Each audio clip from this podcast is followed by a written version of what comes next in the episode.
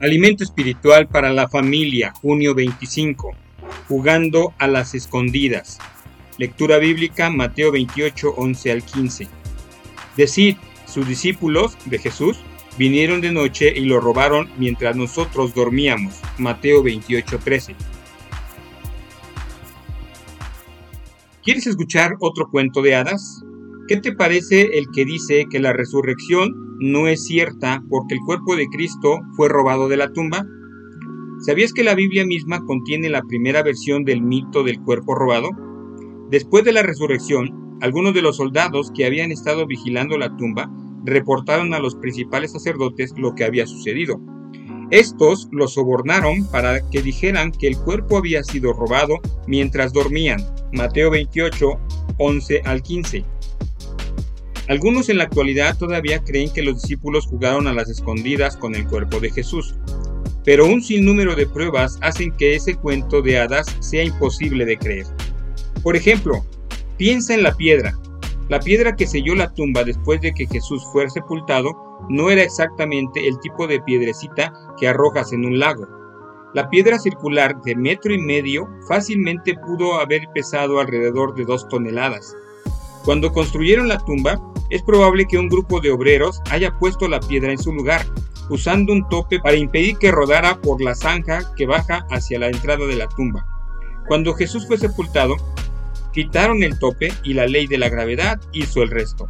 Selló la tumba de modo que hubiera podido volver a abrirse únicamente con la fuerza de una cuadrilla de hombres fuertes.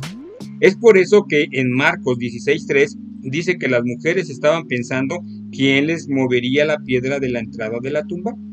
Y también tenemos a los guardias, un destacamento de soldados de Pilato, el gobernador romano que vigilaban la tumba.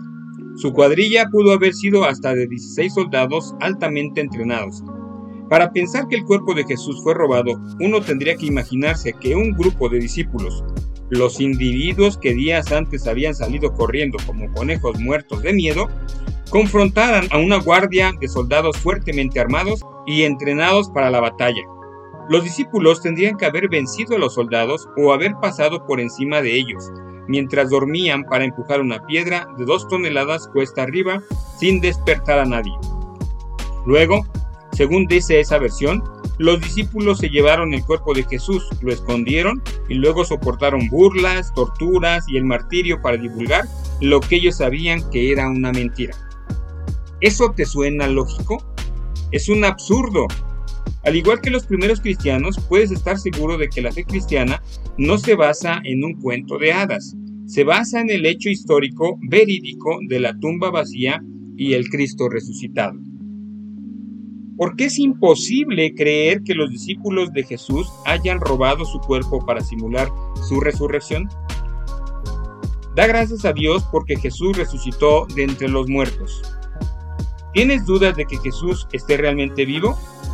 Existe un libro llamado Nuevas evidencias que demandan un veredicto de Jokes McDowell y es probable que lo puedas encontrar o pregúntale a tus papás si lo pueden encontrar y leer al respecto.